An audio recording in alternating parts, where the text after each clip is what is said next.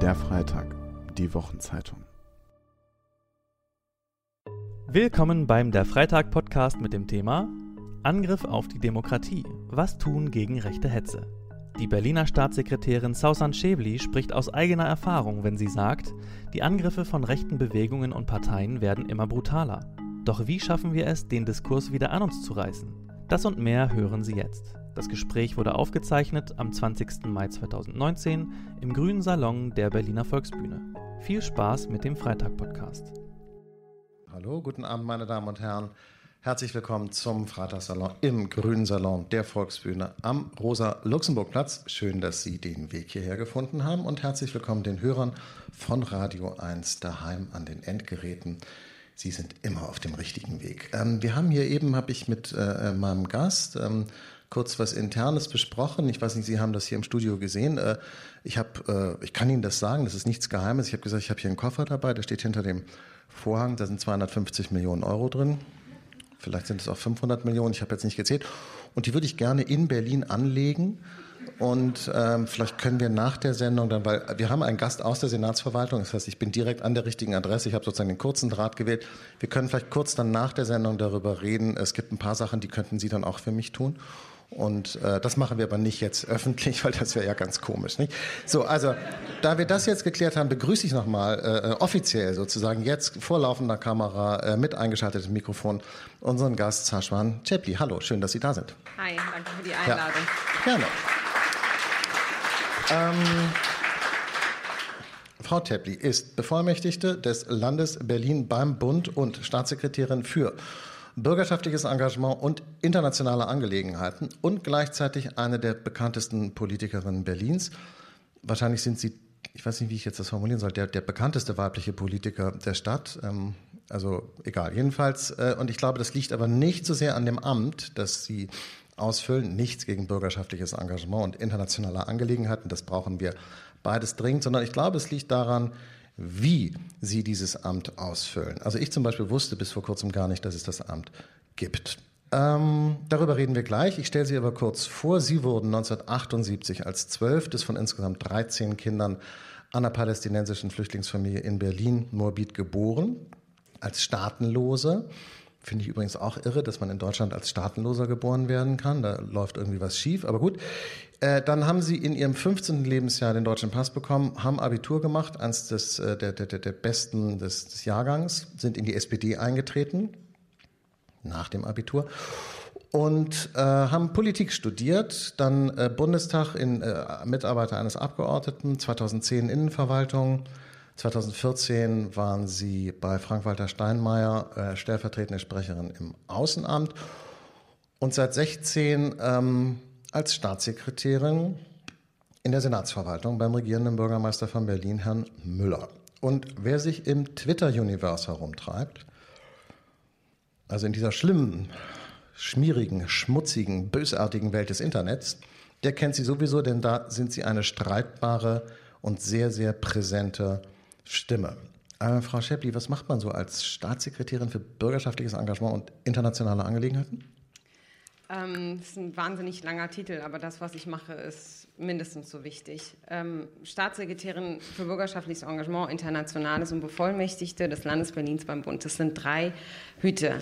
Ähm, ich versuche es mal kurz. Staatssekretärin für bürgerschaftliches Engagement, da befasse ich mich vor allem mit der Frage, wie können wir die Zivilgesellschaft so stärken, ähm, und so motivieren, dass wir denjenigen, die die Demokratie bedrohen, eine Gegenstimme ähm, liefern. Also ich versuche zivilgesellschaftliche Akteure, Vereine, Institutionen, die sich engagieren für andere, die sich stark machen für, eine, für den Zusammenhalt in der Gesellschaft zu empowern. Versuche Strukturen zu schaffen, Rahmenbedingungen, in denen sie wirklich frei und gut arbeiten können. Und alles sozusagen unter der Frage, wie schaffen wir es, unsere Demokratie zu verteidigen. Das ist der eine Hut. Und da komm, befasse ich mich zum Beispiel auch mit Themen wie Antisemitismus, Rassismus, Anti-Rechts-Geschichten. Ähm, Internationales, Berlin ist eine wahnsinnig attraktive Stadt. Immer mehr Menschen zieht es nach Berlin, 40.000 Menschen im Jahr. Wir haben 17 Städtepartnerschaften und man unterschätzt die Stimme der Städte äh, in dieser Zeit. Also da, wo nationale Regierungen quasi versagen, bei, bei der Frage Klima, bei der Frage Integration, wenn die Städte nicht liefern, dann können nationale Regierungen heute überhaupt nichts mehr machen. Als Trump gesagt hat, zum Beispiel, ich steige aus dem Klimaabkommen, haben ähm, Bürgermeister von New York, Chicago, LA sich zusammengetan und haben da gesagt, wir machen trotzdem weiter. Bei der Integration, wenn 2015 die Städte hier in Berlin und in anderen Orten ähm, Deutschlands nicht geliefert hätten und gesagt hätten, okay, wir, wir, gucken, dass wir diese ganzen Flüchtlinge aufnehmen und dann noch dafür sorgen, dass sie, ähm, dass sie eine Wohnung bekommen oder dass sie in Unterkünfte gesteckt werden und dass sie dann Sprachkurse machen, dann wäre auch Deutschland damit dann hätte auch Deutschland versagt. Konstanz hat ja den Klimanotstand ausgerufen. Macht Berlin das auch? Ähm, nicht, dass ich wüsste. Das wäre doch mal was, was Sie mal vorschlagen könnten. Ähm, ich habe gehört, dass Sie äh, äh, ganz federführend eben Aber ich bin äh, der ja? dritte Bereich, weil das ist immer das, was untergeht. Ich bin für den Bundesrat zuständig. Eigentlich ah, okay. ist es der wichtigste Staatssekretärsposten, weil stimmen Sie dann ab in Vertretung sozusagen? Also genau, ich bin Berlin Stimme im Bundesrat und mhm. wir haben ja ganz viele Gesetze jetzt auch wieder im letzten Bundesrat, ganz viel innenpolitische Themen Staatsangehörigkeitsrecht, Reformation, Ausreise, ganz viel zum Thema ähm, Asylrecht und so. Und da kommt es natürlich auf die Länder an, die da ähm, ihre Stimme dazu geben, zustimmen oder nicht zustimmen. Also und das koordiniere ich sozusagen im Hintergrund. Drei Hüte, die ich aufhabe. Okay. Sie haben äh, mitgearbeitet an dem Landeskonzept zur Prävention gegen Antisemitismus. Sie haben es ja eben schon erwähnt. Das hat mich gewundert, dass das in Ihren Aufgabenbereich fällt. Mhm. Also dass das mit dabei ist. Genau, das fällt unter ähm, bürgerschaftliches Engagement, weil Antisemitismus ist Gift für die Demokratie und Antisemitismus bedroht unsere Demokratie und deswegen ähm, finde ich, äh, es, sehe ich es als meine Aufgabe, wenn ich sage, ich bekämpfe sozusagen alles, was unsere Demokratie bedroht. Ich stärke jene, die unsere Demokratie verteidigen. Dann sind es diejenigen, die gegen Antisemitismus kämpfen und, ähm, und Antisemitismus in ihre Schranken weisen und gucken, dass das sich nicht noch weiter verbreitet, weil es ist ein großes Problem in Deutschland. Sie haben äh, gesagt, wenn vier von zehn Schülern in Berlin nicht wissen, dass Auschwitz ein Konzentrationslager war, ist das ein Alarmzeichen. Das, also ist das wirklich so? Ja, es, ist, es gibt tatsächlich jetzt auch eine neue Studie, die ich wieder gesehen habe, CNN. Ähm, 40 Prozent der, weiß nicht, waren das 17-Jährigen, können nichts mit der deutschen Geschichte anfangen. Also Aber nicht in Berlin, sondern. Nee, deutschlandweit. Ach so. Weil ich hätte gedacht, das ist eher ein Alarmzeichen dann für das Schulsystem äh, und dann, dass man da dann. Äh, ja, klar, ist das auch eine Frage, wie, ähm, wie Bildung funktioniert. Also, welche Herangehensweisen haben wir, um Schülern, um Kindern, um Teenagern ähm, deutsche Geschichte zu vermitteln. Das ist ja nicht einfach so. Ne? Es reicht ja nicht, wenn der Lehrer einfach so frontal erzählt, ähm, was in diesem Land früher mal passiert ist am Böses. Also ich habe dann vorgeschlagen, ich fände es gut, wenn jeder, der in diesem Land lebt, einmal im Leben zum Beispiel eine KZ-Gedenkstätte besucht. Ich war gerade in Sachsenhausen mit einer Flüchtlingsklasse Natürlich ist es anders, als wenn ich so frontal sie in ihrer Schule ähm, besuche und, und so Frontalunterricht mache und erzähle, wie schlimm das alles war. Jetzt waren wir in Sachsenhausen und das ist natürlich eine ganz andere Erfahrung. Also wir brauchen neue Herangehensweisen in der Erinnerungspolitik, damit die, damit die jungen Leute auch Zugänge finden zu so einem echt harten, schwierigen Thema. Gibt es denn eigentlich auch einen Beauftragten für Antimuslimismus? Wenn, dann heißt es antimuslimischer Rassismus, so würde ich das bezeichnen. Anti, antimuslimischer Rassismus? Ja, ähm, gibt es nicht, aber ich arbeite gerade mit, ähm, mit meinem Kollegen aus der Innenverwaltung, der Innenstaatssekretär, daran, dass, dass wir uns auch mit diesem Phänomen auseinandersetzen, weil es ist in der Tat so, dass ähm, die, letzte, die letzte Kriminalitätsstatistik vom BMI hat gezeigt, dass es einen Anstieg von islamfeindlichen Attacken, Straftaten ähm, Straftaten ist das richtige Wort, äh, Ver zum vergangenen Jahr gab. Ja? Also Weil, 20 Prozent Anstieg islamfeindlichen Straftaten. Aber und diese AfD-Wahlplakate, damit aus äh, äh, Europa nicht Eurabien wird und so, das wäre dann auch ein Fall für so einen für so ja, einen äh, Beauftragten. Wirklich, man muss sich wirklich mit dem Phänomen auseinandersetzen. Die meisten sagen ja, Islam sei keine Rasse und deswegen kann es keinen kein antimuslimischen Rassismus geben. Aber ähm, so wie die, die Anfeindung und so wie Stereotype funktionieren, die sich gegen Muslime richten, das, was die AfD macht, in, in vielen Bereichen ist antimuslimischer Rassismus. Und wenn eine Frau zum Beispiel mit Kopftuch wegen ihres Kopftuchs angegriffen wird, dann wird sie als Muslima angegriffen und dann ist das auch antimuslimischer Rassismus. Sie sind ja selber Muslima. Ist das bei Ihnen ge ge eine gelebte Tradition und Religion oder sind Sie das so wie ich Christ bin, so Ich weiß ja nicht, wie Sie Christ sind. Weihnachten, Ostern, jetzt inzwischen mehr als Weihnachten. Ostern. Na, ich, bei mir ist ein bisschen mehr. Ja? Ja. Also ich, ich, ähm, ich bete ähm, nicht fünfmal am Tag, weil ich ja meistens unterwegs bin, aber ich bete die fünf Gebete nach. Ich trinke keinen Alkohol.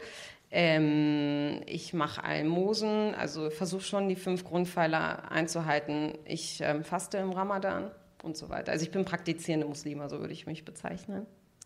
Ich komme auch aus einem religiösen Elternhaus. Also ja, ich finde es interessant, Herr, But Herr Buschkowski, der, der, der, der vielleicht, äh, wie soll ich sagen, ähm, Lesern der Bildzeitung ein, ein Begriff ist, äh, früher mal ähm, äh, Bezirkspolitiker in Neukölln und glaube ich auch SPD-Mitglied, aber die Partei hat ja einige, also Sie sind ja auch SPD-Mitglied, also im Grunde Parteigenosse von Ihnen. Der hat äh, äh, äh gesagt, ähm, Sie sind eine äh, erzkonservative Muslima und Sie tragen das, Sie sind für das Kopftuch und Sie tragen nur deshalb kein Kopftuch, weil das öffentlich nicht gut ankommt und sie, um sich sozusagen zu tarnen. Ja. Und ich wusste gar nicht, dass erzkonservative Muslime sich tarnen, also das war mir alles neu. Aber ist das so? Sind Sie erzkonservativ und tarnen? Sind Sie gerade in Tarnung hier? Denn die Radiohörer, die Radiohörer können es nicht sehen. Sie haben kein Kopftuch. Ich kann, also Sie sind kopftuchlos. Ja, nein, man, mir, man wirft mir tatsächlich vor, ähm, ich sei das U-Boot, ähm, ich verkleide mich, ich sage eigentlich nur Dinge, die sozusagen in der deutschen Öffentlichkeit gut ankommen. Es ist auch, hat auch was mit ähm, antimuslimischem Rassismus äh, zu tun. Ähm, bei uns unterstellt wird, ähm, dass wir eigentlich für eine ganz andere Sache kämpfen, und zwar mhm. die Einführung der Scharia und so. Nein, ich habe, meine Mutter trägt ein Kopftuch, meine Geschwister, ich habe sechs Schwestern und ähm, sechs Brüder. Und ähm, fünf meiner Schwestern tragen Kopftuch. Nur meine Jüngste und ich tragen, tragen keins. Ähm, ganz bewusst nicht. Also ich sage, es gibt Wichtigeres im Islam, als das Kopftuch zu tragen. Äh, ich finde, für mich gehört das in, zu meinem Leben nicht dazu. Aber ich möchte, dass jede Frau das Recht hat, ähm, sich dafür zu entscheiden, das Kopftuch zu tragen oder nicht. Ich will weder eine Zwangsverschleierung noch eine Zwangsentschleierung. Ich finde dieses paternalistische Bevormunden von, von, von manchen, so wie eine Frau sich zu kleiden hat, am besten nackt und, und oder auch komplett verschleiert auf der anderen Seite, das kotzt mich ehrlich gesagt an. Äh, Sie haben eben schon das Stichwort Scharia benutzt. Da haben Sie sich mal äh, geäußert in einem Interview. Hm ich würde das Zitat gerne mal vorlesen, ein bisschen lang. Aber Ach nee, bitte nicht Sie auch. Jedes Mal dieses blöde Zitat. Aber wissen Sie, warum, äh, warum ich es gerne vorlesen würde? Weil ich fand es total vernünftig. Sie sagen, alle reden über Scharia, kaum jemand weiß, was es ist. Scharia heißt Weg zur Quelle, Weg zu Gott, regelt zum größten Teil das Verhältnis zwischen Gott und Menschen, geht um Dinge wie Gebet, Fasten, Almosen, stellt mich als Demokratin vor kein Problem im Alltag, kompatibel wie für Christen, Juden und andere auch. Das ist sozusagen, und ich glaube, im Wesentlichen entstand dann ein großes Missverständnis, weil natürlich, wenn wir das Wort Scharia hören, denken alle Leute immer Kopf ab, Hand ab, alles ab. Und jetzt haben wir eine Staatssekretärin, die das ähm, gut heißt, praktisch, ja, die demokratiefeindliche Scharia. Und das finde ich jetzt interessant. Äh, darüber müssen wir jetzt gar nicht im Einzelnen reden, sondern warum haben die Deutschen so ein Problem mit dem Islam und sich sozusagen einzulassen darauf, dass es einfach eine Kultur ist mit vielen Aspekten, sondern warum muss das in der Debatte immer so dramatisch verkürzt werden? Ja, es ist ja kein deutsches Phänomen, dass diese antimuslimische Stimmung, antimuslimischer Rassismus, Christchurch und, und das, was wir auch sonst erleben in Europa, ähm, die Anfeindungen gegen Muslime sind kein deutsches Phänomen.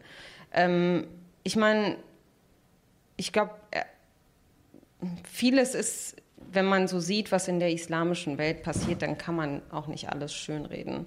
Da pass es gibt viele Fehlentwicklungen in der islamischen Welt, über die man offen und ehrlich sprechen muss und ich gehöre dazu. Ich sage, ich spreche auch hier ganz offen darüber, dass man sich mit Antisemitismus in der muslimischen Community auseinandersetzen muss, mit Radikalisierung, ähm, muss man sich auseinandersetzen mit Extremismus. Aber ich wehre mich dagegen, dass man eine ganze muslimische Community in Geiselhaft nimmt für einige, die den Islam instrumentalisieren und missbrauchen. Jede, Warum funktioniert das aber Religion so gut? Ist zum, jede Religion ähm, kann missbraucht werden und der Islam ist auch eine Religion, die missbraucht werden kann. Der, der Koran wird von manchen so interpretiert, ähm, dass er die anderen zu Nichtgläubigen erklärt. Und das lehne ich halt ganz klar ab. Aber es ist, ähm, es ist das Feindbild schlechthin für viele. Ne? Die sehen die verschleierte Frau, das passt nicht in unser Weltbild. Und auf einmal heißt es, der Westen im Clash sozusagen der Cultures gegen die islamische Welt, was total absurd ist, weil es nie eine homogene Kultur gab in keiner,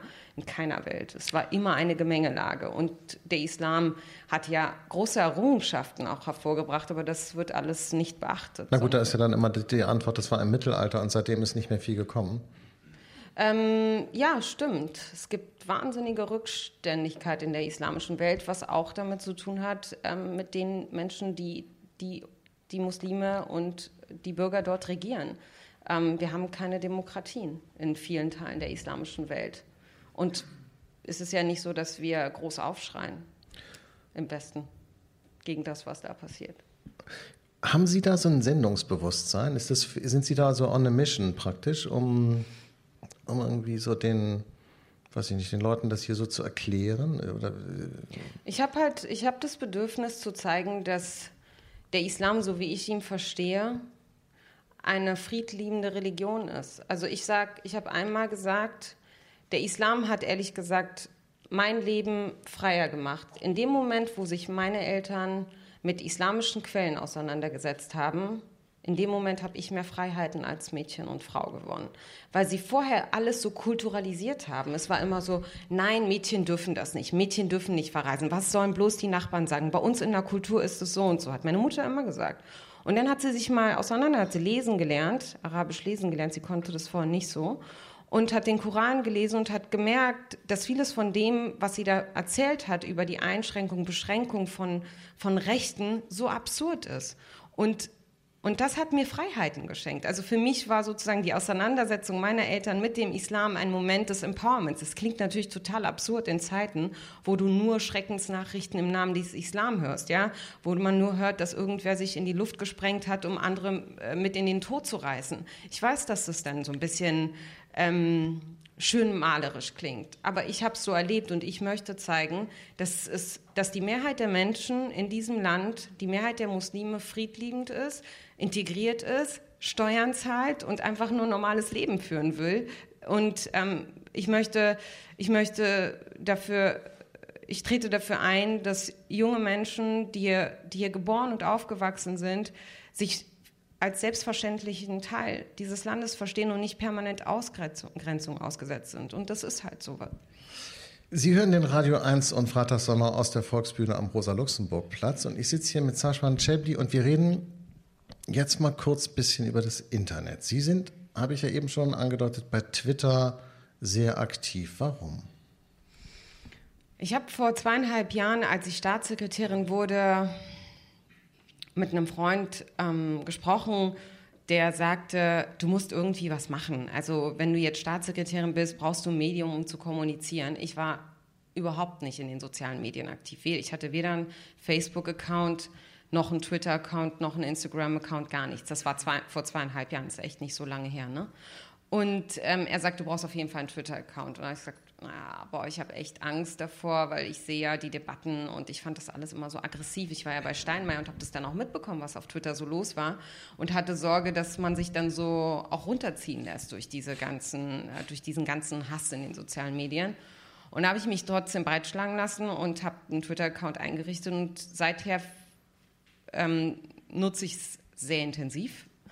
Ähm, ich nutze es vor allem auch als Plattform, um meiner Stimme Gehör zu verschaffen, um Diskussionen anzustoßen, um, um ja, Debatten ähm, ins Leben zu rufen, die vorher vielleicht nicht so, so eine Stimme hatten. Ich nutze meine Stimme, um anderen wiederum eine Stimme zu geben. Also ja, aber nicht nur. Das nicht ist, nur, also, nicht nur. Ist, das machen Sie bestimmt auch. auch. was Sie da sagen. Sie machen aber auch andere Sachen. Also wenn zum Beispiel, Ach, echt? ja, wenn zum Beispiel Herr Gauland, äh, den der eine oder andere von Ihnen vielleicht kennt, äh, äh, ähm, keinen Tisch beim Italiener bekommt, weil der Italiener sagt, äh, nö, sie nicht dann twittern Sie Bella Italia. Oder wenn Boris Palmer, den kennen Sie vielleicht auch, äh, äh, einem Muslim auf dem Spielplatz Erziehungstipps geben will, dann twittern Sie, ey, dem Typen ist echt nicht mehr zu helfen. Das heißt, also Sie ich machen. das sind konstruktive Beiträge. Ja, weiß ich nicht. Können Sie gerne klatschen? Machen Sie mal. Äh, neulich sind Sie allerdings gesperrt worden bei Twitter. Warum? Ja, total absurd, weil ich äh, gesagt habe, dass ich dafür sorgen werde mit meiner Familie, dass der Mo Name Mohammed nicht verschwindet. Absurd, ja. Ich habe auf die AfD reagiert, die so ein Plakat gemacht hat, Islamisierung Deutschlands droht, weil der Name Mohammed so beliebt ist. Und da habe ich gesagt, ähm, mein Vater heißt Mohammed, ich heiße mit Zweitnamen Mohammed, mein Neffe heißt Mohammed, meine Nichte hat ihren Sohn Mohammed genannt und wir werden schon dafür sorgen, dass dieser Name nicht verschwindet. Und daraufhin wurde ich gesperrt. Als ähm, der, der Vorwurf war, ich beeinflusse die Wahlen. Ach so, verstehe, okay. Ja. Okay. Also, also nein, also natürlich nutze ich Twitter ist. Sie sind schon so eine Twitter-Straßenkämpferin. Sagen wir es, nennen wir es doch mal beim Namen. Das sind Sie schon. Sie gehen echt raus wie auf so einem Schulhof und prügeln sich im Prinzip. Das ist absurd jetzt. Nein, Nein das machen Sie. Nein, Also, mache ich nicht. Ich prügel mich nicht, sondern ich diskutiere und manchmal polarisiere und manchmal polemisiere und, ähm, und manchmal ärgere ich das, ein paar Leute. Das ist das, was ich meinte. äh, äh, Sie, äh, und Leute ärgern mich. Pass auf, äh, äh, Jahrestag, Jahrestag der Wannsee-Konferenz, da haben Sie get- getwittert, vor 77 Jahren treffen sich Nazis, um zu besprechen, wie man noch effizienter Juden töten kann. Erschreckend, dass heute eine Partei im Bundestag sitzt, die offen gegen Juden, Muslime und andere Minderheiten hetzt und Nazis in ihren Reihen duldet. Hashtag Wannsee. Das ist schon ganz schön stark, oder? Finden Sie? Ja, also wenn man sieht, wenn, was diese Partei von sich gibt, Vogelschiss. aber wenn ähm, ich Schande. AfD-Wähler auch wäre oder so, also ich bin jetzt nicht hier, um die AfD zu verteidigen, aber, Ach. aber das sozusagen die, in einen Topf zu tun mit, dem, mit der Wannsee-Konferenz war schon heavy, oder? Ähm, ich finde, ich habe den Tweet wirklich ähm, bewusst gesetzt und bewusst auch so, weil ich, Also sie twittern nicht nach 23 Uhr in einer Flasche Rotwein. Na, ich trinke überhaupt gar keinen Alkohol. Das Stimmt. gehört zu meinem Ah, Muslimsein. Stimmt, hatten Sie auch schon gesagt. Stimmt, das schützt Sie natürlich. Das, Das heißt, das Schicksal von Matthias Matusek kann Ihnen schon mal nicht passieren. Nee, genau. Also es ist alles bei vollem Bewusstsein. Äh, 23 Uhr und später, das passt schon. Aber ähm, es ist, aber den Tweet habe ich, glaube ich, vormittags oder so gemacht. Nein, ich habe, ähm, ich meine, wenn Sie sehen, wie rote Linien überschritten werden und wie Dinge von dieser Partei gesagt werden, die eigentlich nicht sagbar sind und ähm, wie so mit Stereotypen gearbeitet wird, dann kann ich schon sagen, dass es eine Partei ist, die Nazis und Rassisten mindestens in ihren Reihen duldet. Und ähm, ehrlich gesagt, mir macht das Sorge. Ich finde ähm, die Erinnerung an die Geschichte jetzt, ähm, das ist das ist das Mindeste, was wir tun können, wenn wir sehen, was in Deutschland gerade passiert. Ich meine, man, man, muss, man muss sehen. Wir dachten ja ganz lange, in Deutschland sind wir immunisiert, ja, gegen diese Barbarei. Gegen das, was passiert ist, gegen das größte Menschheitsverbrechen der Geschichte. Wir dachten, wir wären immun und deswegen hatten wir ganz lange ja nicht diese Entwicklung, die andere Europäer hatten. Und dann kam 2015, vielleicht schon 2014 mit Pegida 2015, dann aber die Flüchtlingskrise. Auf einmal hatten wir eine Partei, ähm, im Bundestag und in manchen Bundesländern auch noch viel stärker, ähm, die bestimmte Dinge einfach, die für uns nicht sagbar sind, so salonfähig gemacht hat. Sie, sie hinterfragt bestimmte Prinzipien im Grundgesetz. Sie hinterfragt die Religionsfreiheit für Muslime.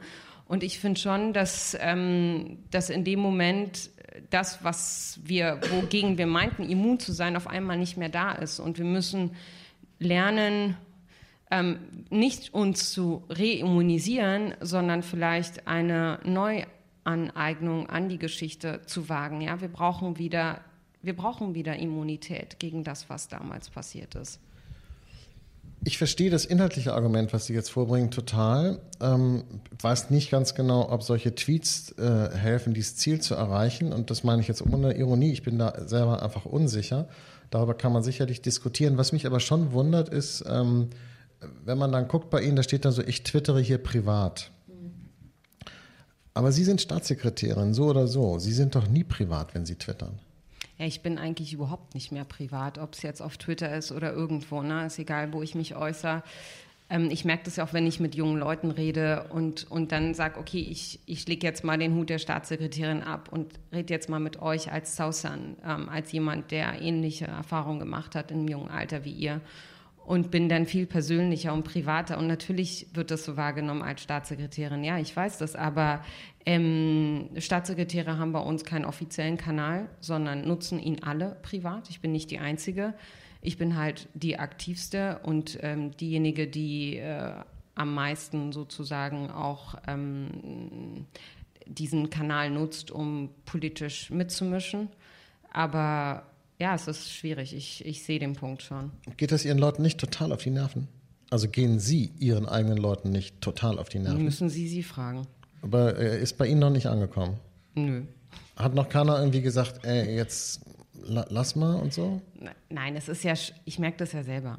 Ich, man, man merkt ja schon, ähm, wenn es irgendwann auch zu viel wird. Ich habe jetzt vor kurzem ja zwei Wochen Pause eingelegt. Zwei Wochen ist echt nicht viel, aber für mich waren zwei Wochen schon ziemlich viel. Ähm, man gewöhnt sich ja an, diesen, an dieses Twitter. Zeugs äh, und es ist total schwierig, davon wegzukommen. Es ist ja auch nicht alles schön. Es ist ja nicht so, dass, ähm, dass, dass es dass es immer nur glücklich macht, ja. Man, ich lese nur 10% der Kommentare und diese 10% reichen, um ganz viel Gift sozusagen ähm, mir ins Herz zu spritzen. Und äh, und trotzdem mache ich weiter. Als ich dann zwei Wochen aufgehört habe, wissen Sie, wie viele DMs ich bekommen habe von irgendwelchen Hatern und Nazis, die gesagt haben, ja, super, super, dass Sie weg sind. Wir wussten, dass wir Sie klein kriegen. Kommen Sie nicht wieder zurück. Wir machen, Habeck hat schon aufgegeben, Sie werden auch schon aufgeben. Und das weckt dann wiederum den Kämpfergeist in mir. Dann sage ich, nein, ich lasse mich von euch Pennern hier nicht ähm, zurückdrängen. Ich mache weiter und kämpfe weiter und möchte, dass meine Stimme weiter gehört wird. Tja. Sie sind nicht überzeugt. Ja, weil ähm, ich nicht genau weiß, was ich von dieser Art von Öffentlichkeit halten soll. Mich ähm, äh, überzeugt diese Art von Öffentlichkeit zusehends weniger. Und ich sage Ihnen jetzt mal, ich mache gerade so für, für Dreisat, äh, äh, so, so arbeite ich mit an einem kleinen Film über die Debattenkultur in Deutschland und rede mit Leuten über so, über das, worüber wir jetzt reden. Wie ist das im Internet? Was macht das mit einem? Kann man dann aufhören oder nicht? Oder fehlt einem das? Oder spitzt man da zu sehr zu? Oder ist das wie so eine Rangelei? Oder hat das noch was mit Argumenten zu tun?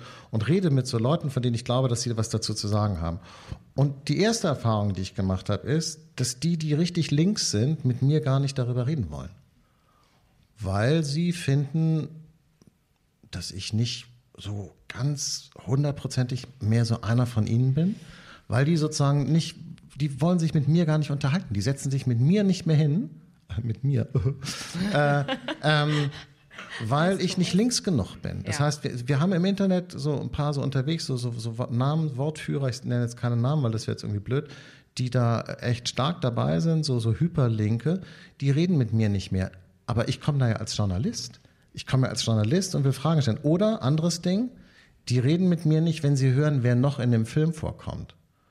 Aber die sollen nicht mit dem Typen selber reden, sondern die sind nur im gleichen Film wie der. Das wäre so, als würde ich sagen, ich schreibe eine Geschichte und jemand fragt mich, wer kommt in der Geschichte noch vor? Wo sagst du mal, geht's noch? Wie, bist du irre oder was? Das sind so Sowjetunion Pressefreiheitsvorstellungen. Und das macht das Internet mit den Leuten, oder? Ja, also es gibt schon das ganz klare Phänomen, dass du zwei Lager hast. Ähm, aber das ist doch Gaga. Das ja, warte mal irre. ganz kurz. Ich glaube, das ist so es ist nicht gaga, es, ist, es spiegelt eigentlich das wieder, wie, was auch in der Welt abgeht. Ähm, und diese Lagerbildung ist ja auch ein Zeugnis von, von Unsicherheit ähm, und einer Vergewisserung von dem, was eigentlich gar nicht mehr sicher ist. Ja, du brauchst irgendwie Haltung, du suchst Haltung und dann bist du, gehörst du einem Lager an. Bei mir ist es ja auch so, wenn ich auf einmal Leute retweete, die nicht potenziell in mein Lager passen, dann kriege ich eine DM, sag mal, wieso retweetest du den? Und ich mir denke, ey, come on, also was soll das jetzt? Ich versuche mich so ein bisschen dagegen zu wehren, ehrlich gesagt. Ich möchte nicht vereinnahmt werden von irgendeinem Lager, werde aber einem Lager bestimmt auch zugeschrieben von außen, eher dem linken Lager, würde ich sagen, aber ich diskutiere dann auch mit Leuten wie Fleischhauer. Ich habe kein Problem, ähm, Ulf, mit Ulf Poscher zu reden. Und ich habe jetzt zwei Namen genannt. Ähm, ich ich verstehe mich sogar mit Ulf Pochert ganz gut. Und ähm, ich kann mit ihm Argumente austauschen. Wir sind nicht immer einer Meinung, aber ich finde, ganz ehrlich, ähm, wenn wir aufhören, miteinander zu reden, dann können wir gleich alle abdanken. Das ist, das, und das ist eine große Gefahr bei Twitter, aber auch in den sozialen Medien, aber auch darüber hinaus. Gucken sich die reale Welt an. Das ist ja nicht nur ein Phänomen von Twitter. Es ist ja in der realen Welt nicht anders. Wenn, wenn man man sitzt unter, mit Freunden und dann merkst du, oh, der hat irgendwie komische Position und dann überlegst du dir, also es gibt manche, die sich dann überlegen, boah, habe ich jetzt Bock, mich nochmal mit dem zusammenzusetzen und irgendwie essen zu gehen, anstatt zu gucken, dass man sich mit dem zusammensetzt und versucht, ihn mal zu überzeugen von anderen Positionen oder einfach mal offen zu sein ähm, für die andere Position. Ich habe immer gelernt, mich immer in die Lage, das klingt jetzt irgendwie, ja, weiß nicht, äh, wie es klingt, aber für manche nicht so wirklich real. Ich habe zumindest immer gelernt, mich in die Lage der, des anderen zu versetzen. Ähm, das, auf Twitter kommt dieser Charakterzug eigentlich gar nicht so gut rüber, aber ich, versuch, ich versuche tatsächlich im echten Leben mich immer in die Lage der anderen zu versetzen und Verständnis zu zeigen. Nicht für alle Positionen, es gibt auch für mich rote Linien, aber ich möchte, ich möchte erstmal verstehen, bevor ich urteile. Und genauso erwarte ich das von anderen, dass sie nicht sofort über mich urteilen, sondern ähm, mit mir diskutieren und sich mit mir austauschen über unterschiedliche ja, Meinungen. Deswegen, wenn sie zu mir kommen oder äh, auf, auf meine, meine Geburtstagsfeier kommen, dann werden sie Leute sehen, die sie wahrscheinlich eher nicht vermuten, aber das ist und das jetzt nicht dann, so schlimm. Das, das wird dann nachher alles gepostet bei Facebook und äh, Ja, und dann, nein, aber weil ich immer offen ja. war. Gut, das mit den Geburtstagsfeiern, das ja, ist gefährlich. Das, das ist jetzt das Thema. Als, als Journalist, ich weiß nicht, ob das äh, alle mitbekommen haben, die Geburtstagsfeier von Matthias Matusek. Kann man noch mal googeln, ist eine lustige und auch ein bisschen traurige so war es bei Geschichte. mir natürlich nicht. Nein, nein, nein, solche Leute würde man bei Ihnen wahrscheinlich auch nicht finden. Aber ähm, ich finde schon, dass man an diesem Punkt noch mal ganz kurz noch mal bleiben muss, weil Jetzt kann man ja sagen, gut, wer zu Twitter geht, ist selber schuld. Und ehrlich gesagt ist es ja auch nur Twitter, weil Facebook ist im Prinzip, glaube ich, mehr oder weniger tot. Das spielt eigentlich keine Rolle mehr. Twitter spielt komischerweise in bestimmten so medialen Kreisen eine ganz große Rolle. Ich glaube, das ist tatsächlich eine kleine Blase, die äh, von der Restwelt vergleichsweise un, also das, das hat quasi mit dem echten Leben, glaube ich, relativ wenig zu tun, was sich da abspielt. Aber und das finde ich echt schräg. Es, es wird total real dadurch, dass die Zeitungen Twitter nutzen als wie eine Nachrichtenagentur. Das heißt, wenn Sie wissen wollen, wenn Sie, wenn Sie, wenn Sie bei Spiegel Online oder auch in Zeitungsartikeln oft so, wer, wer sich wozu äußert, wer welche Standpunkte hat zu irgendeinem aktuellen Thema, dann werden grundsätzlich immer die Tweets zitiert, weil es der schnellste, am transparentesten zugängliche Weg ist, um an die Meinung von Leuten ranzukommen. Und dann haben Sie diesen ganzen Quatsch, den die Leute bei Twitter reinschreiben, plötzlich im normalen Medienkanal drin. Und ehrlich gesagt, sorry, auch Ihren nicht immer Quatsch, aber auch ihre teilweise ganz schön steil gehenden Thesen. Das sind dann sozusagen ihre Statements, die werden ja dauernd zitiert. Ja, ist das nicht irgendwie komischer Mechanismus? Ja, aber wieso? Das ist ein, es ist ein Kommunikationstool und das gehört heute dazu. Ich meine, früher hat man vielleicht der DPA ähm, einen O-Ton gegeben, die dann eine Agentur produziert hat und die Agentur wurde dann in den Blättern aufgegriffen. Heute machst du schnell einen Tweet und der wird aufgegriffen und deswegen finde ich das Argument, das ist eine Parallelwelt oder das ist eine kleine Welt, ähm, wir sind in einer Bubble bei Twitter, das stimmt so nicht, weil sie eben, weil mein Tweet dann nicht nur in deutschen Medien zum Beispiel zitiert wird, sondern er wird, wenn er passend ist äh, und irgendwie in die islamische Welt oder in den Nahen Osten passt, wird er auch im in den Blättern im Nahen Osten zitiert, er wird in amerikanischen Medien zitiert und damit erreicht er ähm, eine Öffentlichkeit, äh, eine viel breitere Öffentlichkeit. Wie kann ich denn sonst ähm, mit, mit, ein, mit einem Statement so viel Öffentlichkeit erreichen? Ja, aber das ist, glaube ich, genau mein Problem mit diesen Statements. Weil ja, aber die, wieso? Die, weil die Statements äh, äh, es ist, liegt jetzt gar nicht an der Kürze, weil, weil die ist ja inzwischen auch länger als früher und das macht auch schon was aus. Man kann da schon auch richtige Gedanken äußern. Es ist nicht die, die Länge. Ich habe das Gefühl, dass das Medium, aber das ist jetzt nur ein Gefühl, ja, also keine Ahnung, das ist so mein Eindruck inzwischen, äh, dass das Medium selbst irgendwie eine verheerende Auswirkung hat auf das, was die Leute da sagen und wie sie es sagen. Und sie haben es ja im Grunde selber eben gesagt, als sie gesagt haben, naja, äh, ich versetze, eigentlich versetze ich mich immer in andere Leute rein aber bei Twitter merkt man gar nichts davon.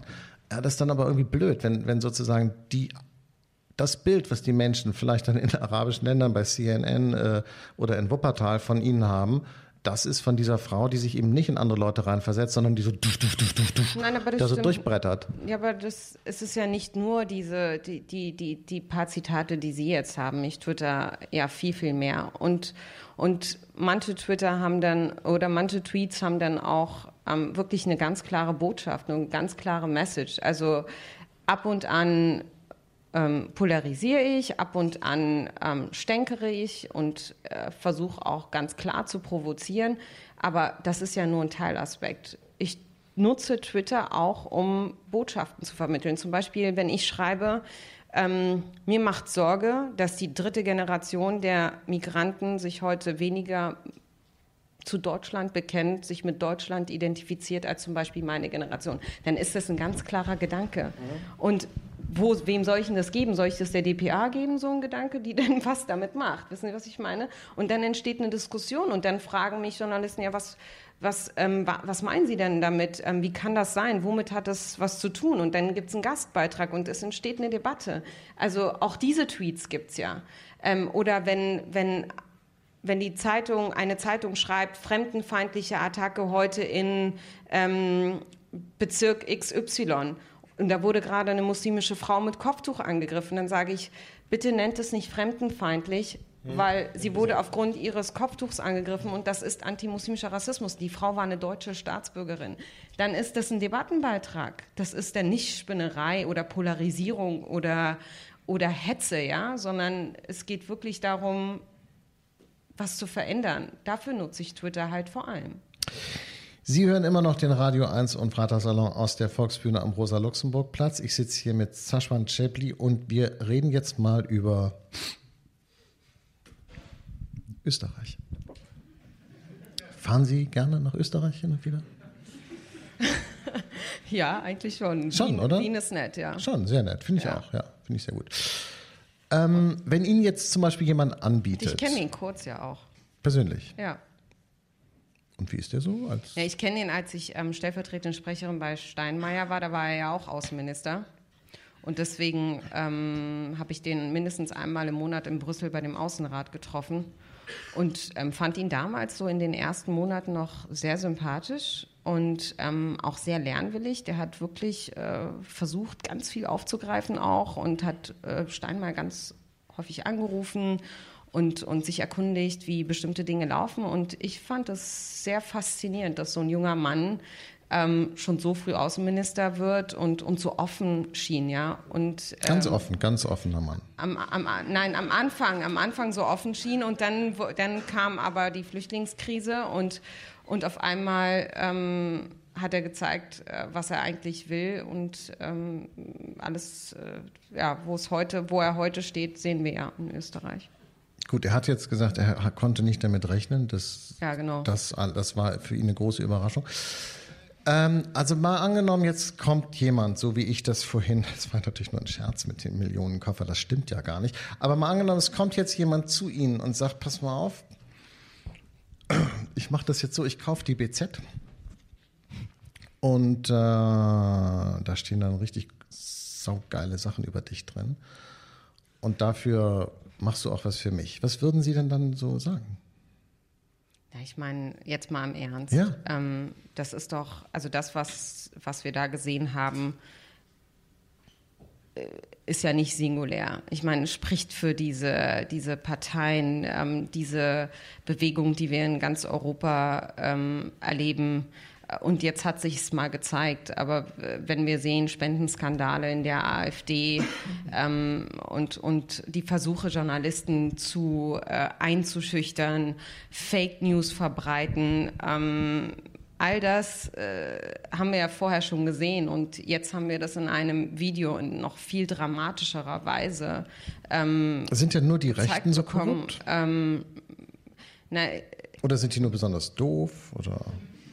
Also meine Partei ähm, steht für bestimmte Werte, für demokratische Werte. Wir kämpfen dafür, dass, äh, dass Pressefreiheit da ist, ähm, dass Korruption, äh, wir bekämpfen die Korruption.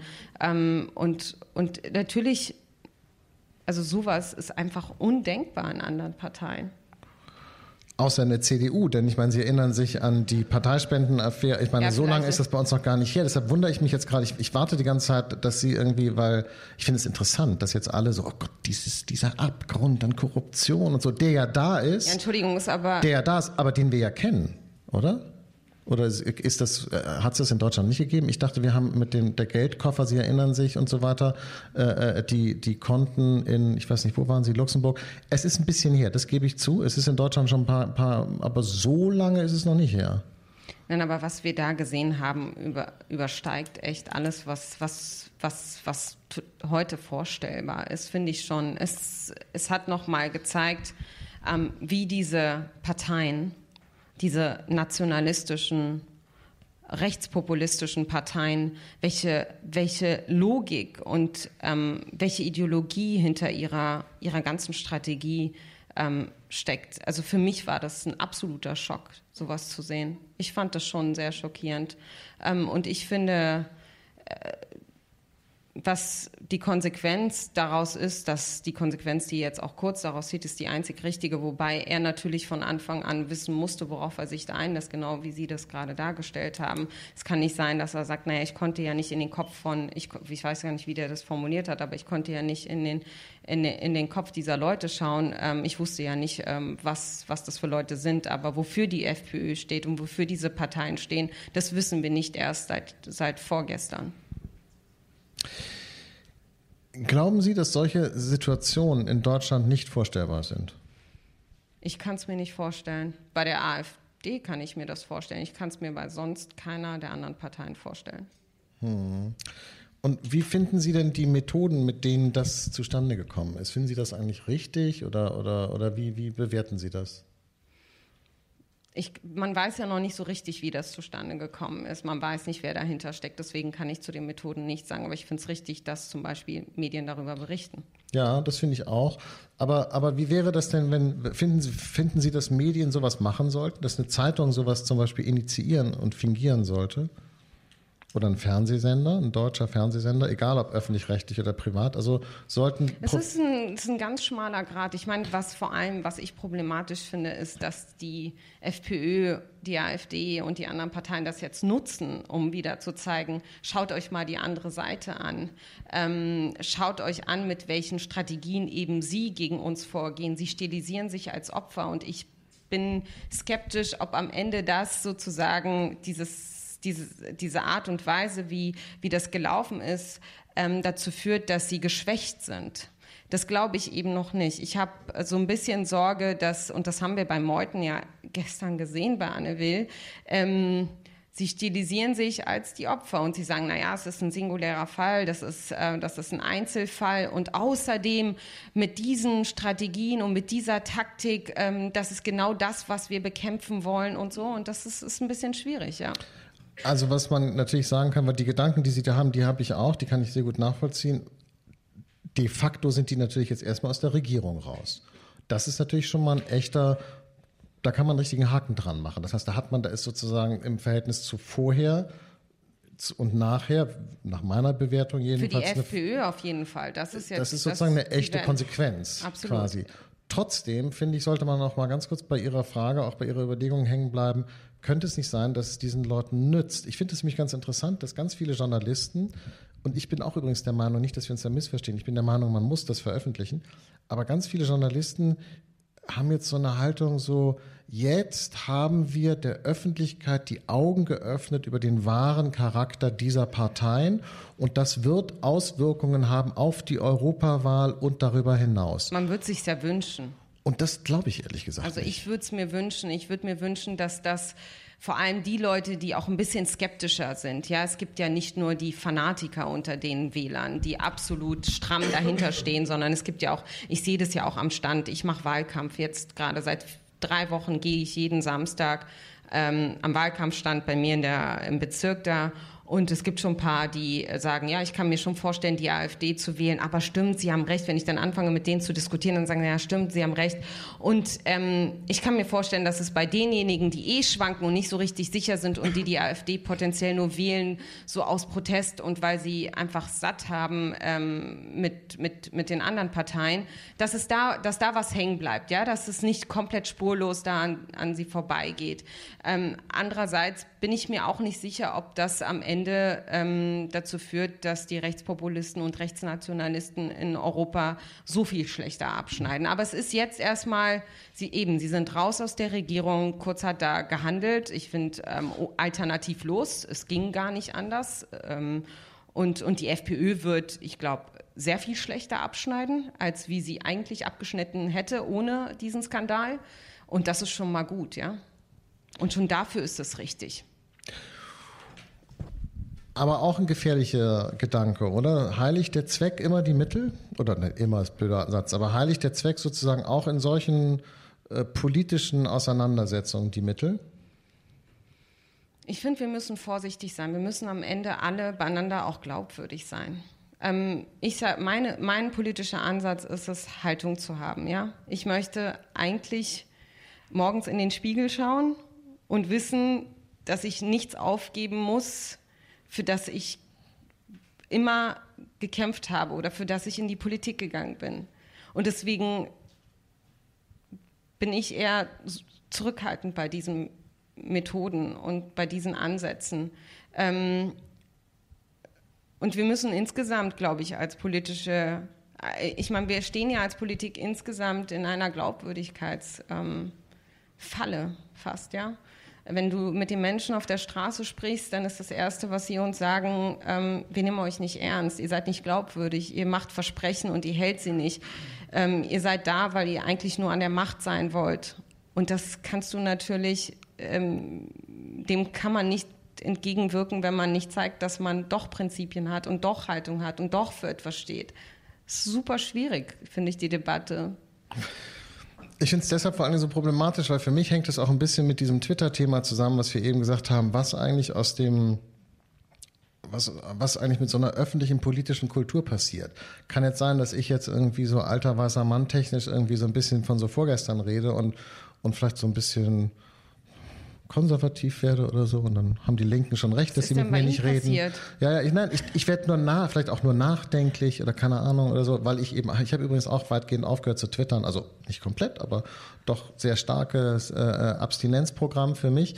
Allerdings nicht zwei Wochen, sondern schon seit ein paar Monaten und fühlt sich sehr, sehr gut an, muss ich sagen, geht sehr, sehr gut. Äh, habe aber trotzdem das Gefühl, dass diese Zuspitzung der Debatten, über die wir eben geredet haben bei Twitter, das hat auch irgendwas zu tun oder diese Nummer hier, was man da mit dem Strache gemacht hat, ist für mich ein Teil davon. Das hängt miteinander zusammen.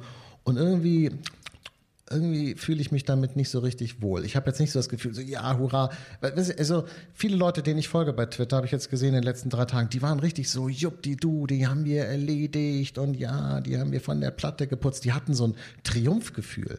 Und das hat sich bei mir komischerweise gar nicht eingestellt. Ich bin ehrlich gesagt schon froh, dass mal gezeigt wurde in diesem Video, was was für charakterlose Leute da sind. Okay, klar, was das für ein Lurch und für ein Lappen ist, das, das stimmt. Ich finde das, find das schon krass und dafür, dafür ist es gut gewesen. Ich finde dieses, ähm, diese heuchlerische ähm, Kampagnen, die sie da fahren, äh, gegen alles, was auch nur ansatzweise anders ist. Ähm, und das mal zu entlarven, also ehrlich gesagt, war ich froh. Äh, dass die Leute das mal gesehen haben. Das ist aber noch mal eine andere Nummer als die, über die wir dann noch mal geredet haben. Der zweite Schritt führt ja wirklich dazu, dass sie jetzt dadurch geschwächt sind. Und das ist, finde ich, dann noch mal komplexer. Twitter führt nicht dazu, dass wir solche Videos haben. Twitter Twitter führt dazu, dass wir uns alle in unserer eigenen Welt immer weiter hineingräben und ähm, wenig weniger bereit sind, auf die andere Seite, ähm, auf die andere Seite einzugehen. Twitter polarisiert einfach. Das ist es das. Das ist das, was Twitter macht. Und da muss man einfach vorsichtig sein und jedes Mal sich sagen, ähm, so sich selbst vielleicht kneifen und sagen, nee, das geht jetzt einen Schritt zu weit. Aber ich, ich, die haben, Sie haben den Punkt eben schon erwähnt. Ich würde den gerne noch mal so ein bisschen dabei verweilen, ein bisschen herausarbeiten. Was ist denn mit dem Argument, wenn man sagt, dieser Skandal festigt das rechte Lager, anstatt es sozusagen zu zersplittern oder zu schwächen. Das schweißt die noch enger zusammen und erst recht in diesen Echoräumen des Internets, wo dieser Mechanismus ja sowieso schon da ist. Das haben wir eben ja gesagt, haben Sie eben auch nochmal gesagt. Und dies ist noch ein, das, das ist wie so Zement. Das ist, als würde man, dieser ganze Skandal gießt noch mehr Beton, noch mehr Zement in dieses Verfestigungssystem hinein. Man, wenn Sie ehrlich gesagt gucken jetzt, die, die, die, die, die, was da getwittert wird und was im Netz sozusagen die Reaktionen sind darauf von sogenannter rechter Seite, das ist eins zu eins so. Ja, aber gucken Sie sich ähm, an, wie lange die AfD gebraucht hat, um darauf zu reagieren. Das zeigt ja schon, dass es sie auch kalt erwischt hat. Es mhm. ist jetzt nicht so, dass sie sofort eine Gegenstrategie hatten und, und jetzt erst recht und so, sondern ähm, erstmal hat der eine Sprecher blödes Zeugs getwittert und gesagt, ja, wieder hier Kampagne der, der, der Medien und, und hat dann hat er sein gelöscht. Tweet gelöscht mhm. und so. Mhm. Also das hat sie alle, das hat sie schon sehr kalt erwischt. Deswegen finde ich, es bleibt richtig und es entlarvt sie. Und es stimmt, ich glaube, bei denjenigen, die nicht ganz fest in diesem Lager sind, kann das auch noch dazu führen, dass sie diesen Leuten eben dann nicht die Stimme geben. Andererseits ähm, wird es sie noch stärker zusammenschweißen. Klar, wenn du noch, wenn der Feind, der den, wir sind ja Feinde für sie, mhm. wenn der Feind ähm, größer wird ähm, und sie das Gefühl haben, die Angriffe werden größer, dann werden sie alles tun, um sich noch stärker zu verbünden, um eine größere Allianz zu bilden. Umso wichtiger ist es, dass wir Allianzen bilden. Wir Demokraten und nicht streiten um Pillepalle-Zeugs, sondern wir uns zusammentun, wenn es darum geht, Europa zu verteidigen, wenn es darum geht, unsere Demokratie zu verteidigen, wenn es darum geht, eine multikulturelle Gesellschaft zu verteidigen, wenn damit nicht der AfD auf dem Leim gehen aus Angst irgendwie vor Stimmverlust oder so. Wir als Demokraten, wir müssen auch stärkere Allianzen bilden und uns zusammentun ähm, gegen die, die das noch viel besser können als wir, finde ich. Deshalb sind Sie auch Staatssekretärin für bürgerschaftliches Engagement. Ja, ja, das mache ich auch. Ja, ja, ja, nee, ist ja auch gut. Äh, ähm, ich habe noch eine letzte Frage und zwar auch noch zu diesem Themenkomplex und zwar die Ursachen dieses Erfolges der Rechten. Die werden ja durch so einen Skandal überhaupt nicht adressiert. Darum geht es ja gerade einfach mal gar nicht. Das heißt, man hat dann da so, ein, so, ein, so eine Begeisterung im liberalen Lager, sage ich jetzt, dass man den da so ans Zeug geflickt hat. Und man hat auch eine Regierung zu Fall gebracht. Aber die Regierung wurde ja nicht wegen inhaltlicher Gründe zu Fall gebracht, sozusagen wegen der, also die Ursachen, die zu dem Erfolg der Rechten geführt haben, die sind dadurch ja gar nicht berührt. Wissen Sie, was ich meine? Ich habe das Gefühl, das ist fast. Richtig. Naja, ich frage Sie mal anders, sonst haben wir leider zu wenig Zeit, schade. Aber warum sind die Rechten so erfolgreich?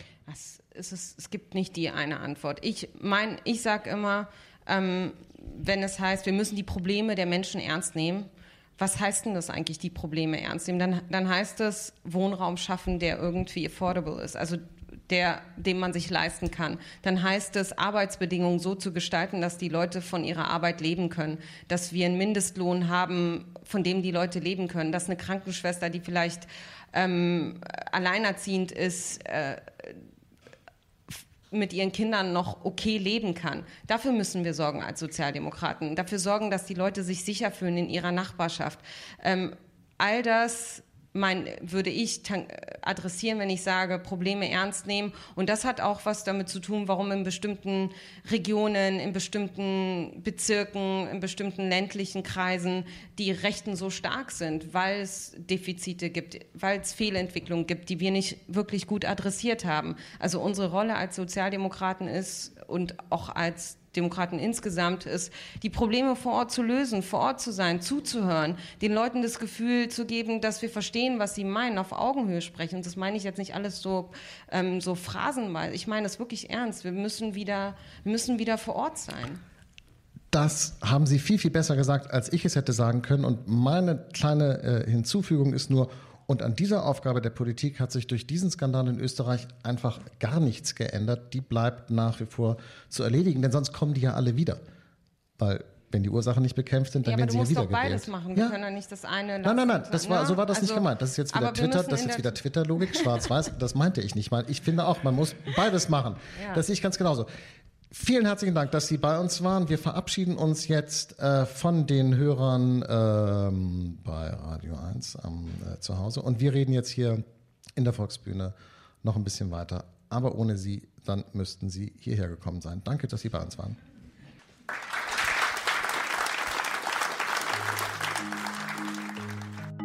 Das war der Freitag-Podcast mit einem Gespräch zwischen Sausan Schäbli und Jakob Augstein. Weitere Beiträge aus den Themenbereichen Politik, Wirtschaft, Kultur und Alltag finden Sie auf freitag.de.